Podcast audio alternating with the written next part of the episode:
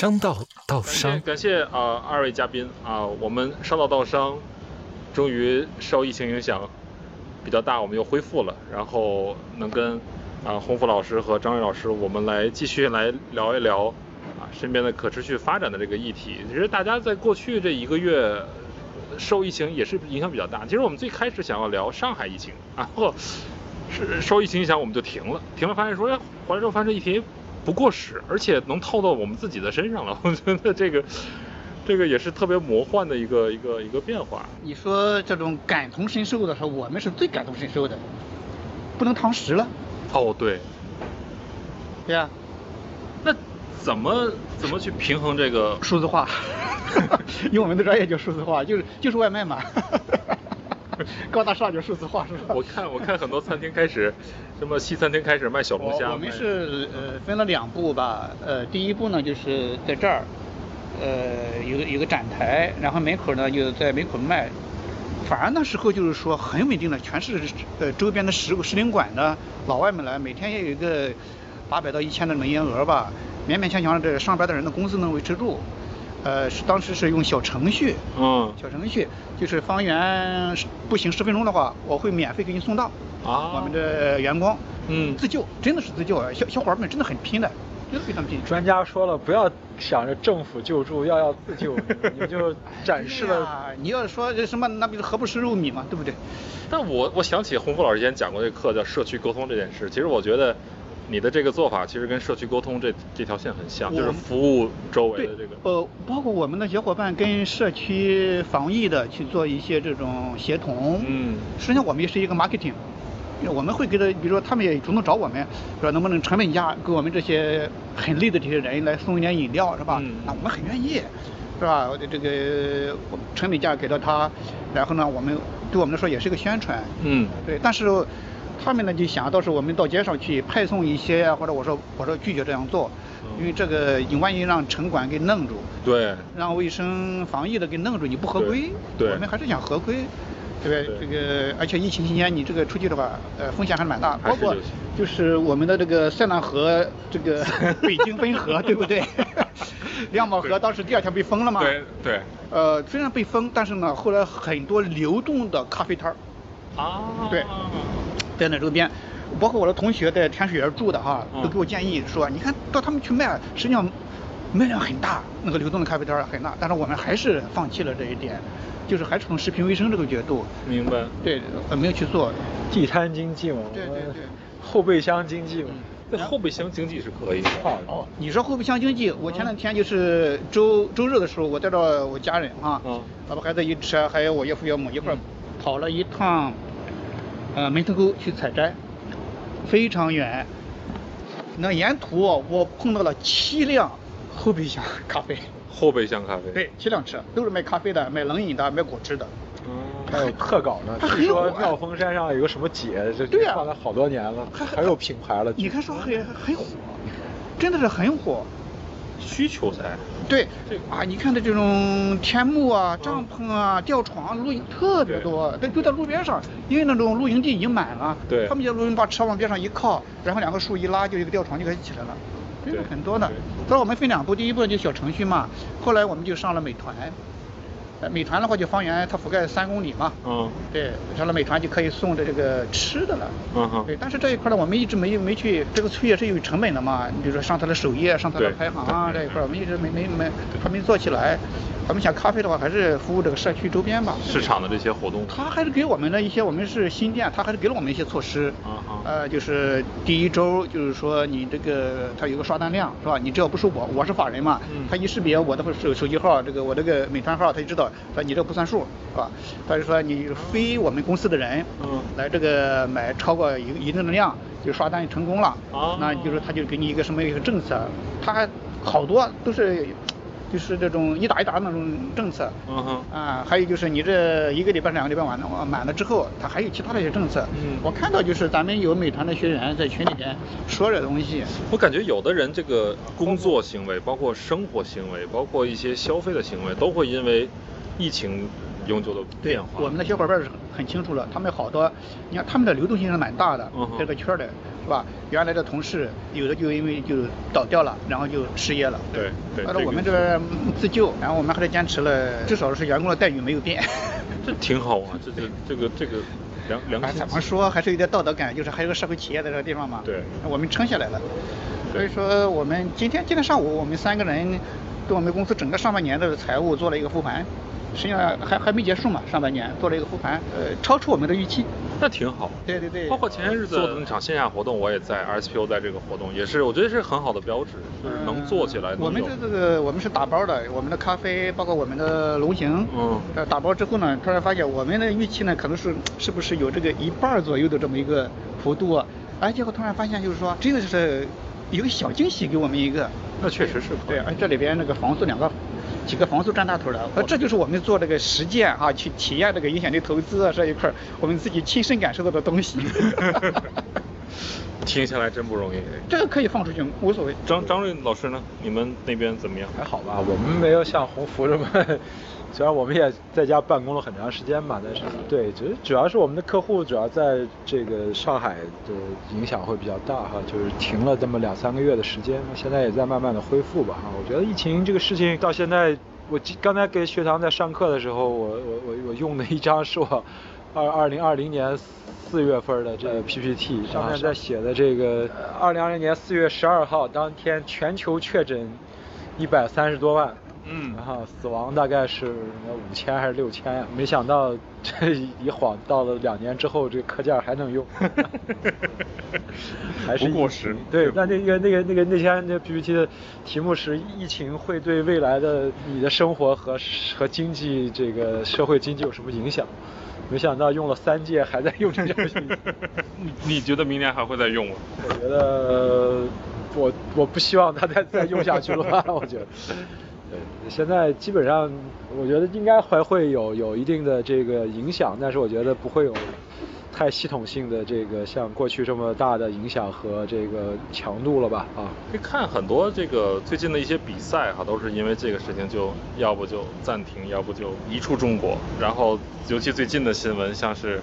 啊，CBD 也不在这 COP 十五也不二期也不在中国继续办了，感觉会影响到这种大型的这种活动、大型的这种沟通，甚至说是也许是最有效或者说明显的一些沟通的一些机会。其实就是 今天我在上课的时候，其实也提到哈，就是我们当年在。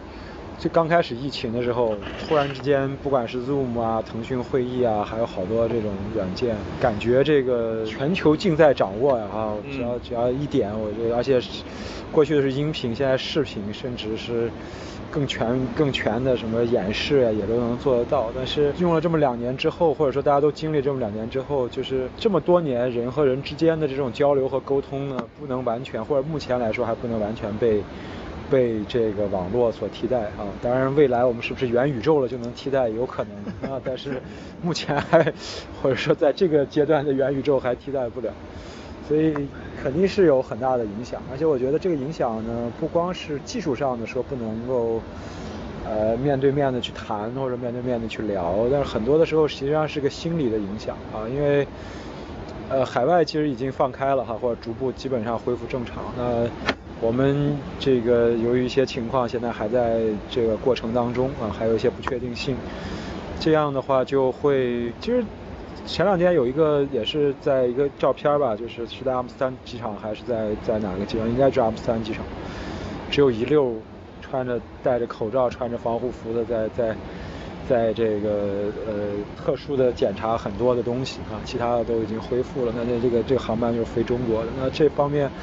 我觉得会会这样的一种隔阂或者这样一种差别吧，会使得相互之间在感觉上会有一些这个差异啊。比如说，我们说以这个疫情为影响的，COP 十五的这个呃第二阶段的这个这个会址的变化，其实在全球来看是不能说不能理解，但是他会觉得有一点点奇怪啊，或者说有一点点之前不会预计。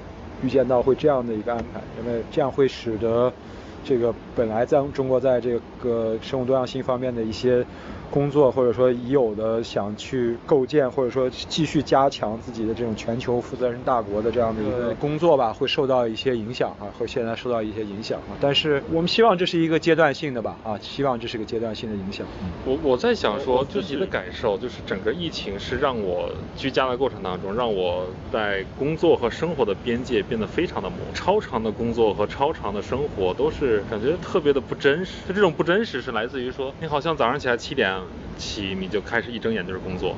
或者是你晚上十一点、十二点睡啊，依然工作，但是晚饭之后你吃一口就马上投入到整个的工作时间当中，就感觉这个这个疫情，感觉我我的工作效率是提高了，我觉得我的产出也提高了，但是我我是非常说，嗯，它可能是分两种情况来看，嗯，你比如说你们都是合伙人，都是老板，那对你们来讲，二十四小时老板，二十四小时真的都是工作，也都是工作和生活的边界不是很清晰的。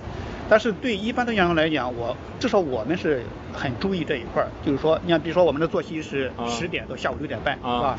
那我们一般就是在十点之前和六点半之后呢，很少发邮件，很少在群里去发工作的事儿。嗯，对，呃，会就是尊重这个大家的这个。对，但是呢，还有一种情况，就是说，如果是员工个人，他是他确实有那种。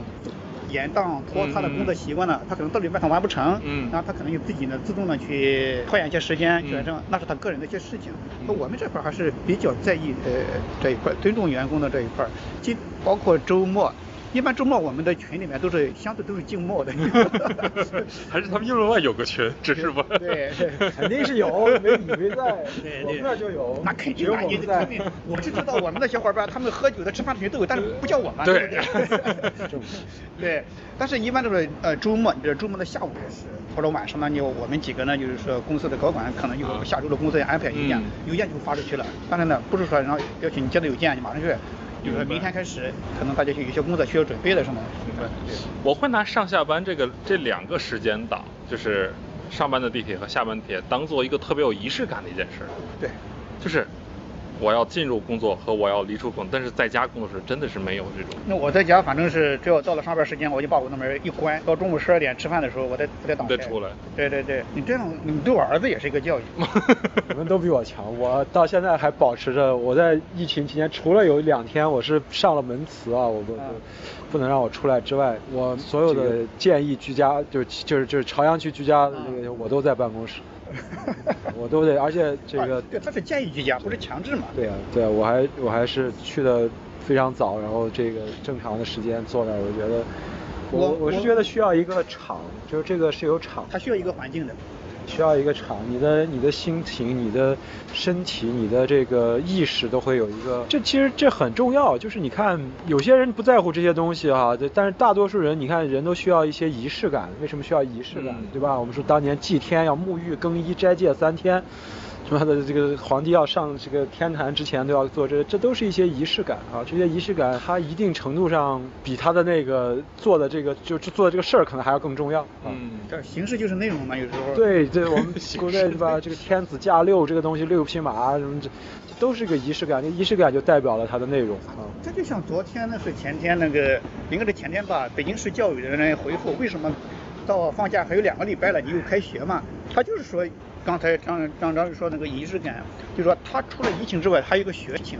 你又如果不行的话，小伙伴就是半年不见了，同学之间，他会对他的成长会有一个冲击，就像开玩笑说的一样。函授小学毕业了，是吧？函授小学。你说像函授高中、函授大学，全是这你这这里边，我觉得至少从这个角度来讲，对对，至少从这个角度来讲，就是说这教委的人，他从这个心理学的角度、社会的角度，呃，孩子这个人格各方面成长的角度去考虑这个问题，我觉得是正确的一个选择。就说至于结果如何，那很难说，说不定你和上你上一次本来要开学了，对吧？突然就因为那个天堂酒吧的事件，被被被被推迟了两个礼拜有，那谁知道就说。虽然现在又公布了明天开学，但是昨天也说了，有一个人被被刑事调查了，就说他隐瞒自己的这个这个这个东西，那那那怎么样呢？又很难说。对 对，我觉得隐瞒行程可能是，我觉得这是天性，你需要把个人生活和公众生活把它区分开，就是哪些是属于公众的，跟公众安全相关。这个东西，中国的这个公民的教育，你觉得有吗？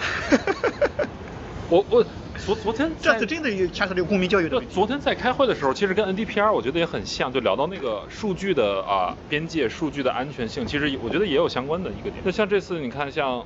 对吧？精准付马，精准付付红马。对你这个，然后还有那个，呃，一个是银行这事儿，还有一个是那个买楼那事儿，还有还有后来出的那个法院，然后精准被付黄马，然后连开庭都去不了。后来他把卫健委给告了。我觉得数据边界、数据使用还是需要大家去控制一下，就这个边界到底在哪儿？反正就是这次好在这几个红码、黄码都是政府行为嘛，对对对。还没还没到企业这个层面，反正企业的责任还是蛮大的。对比如说这次这个在这个中国的那个小伙子鲁克马拉维这个这个、嗯那个视频呢是被 BBC 四十多分钟的纪录片嗯视频事件，那这个事件的话，平台是有责任的。嗯，这审核是有对审核，你不管是微博、快手，还是抖音，还是微视频，它都有监管的这个审核和监它有这种，我觉得它是有审丑的基因，它不是审美，它是审丑，就是它呃我我觉得可能在某种程度上，从他们的看来话，甚至低俗化和对未必是审丑，或者它就是一个猎奇。你你你会发现，就是说快手的这个它的用户群和抖音是截然不同的。对它的目标用户群也不一样。对啊，你快手呢，可能就是说这个三四线以下或者是农村的特特别的多。对哎，你看内容的这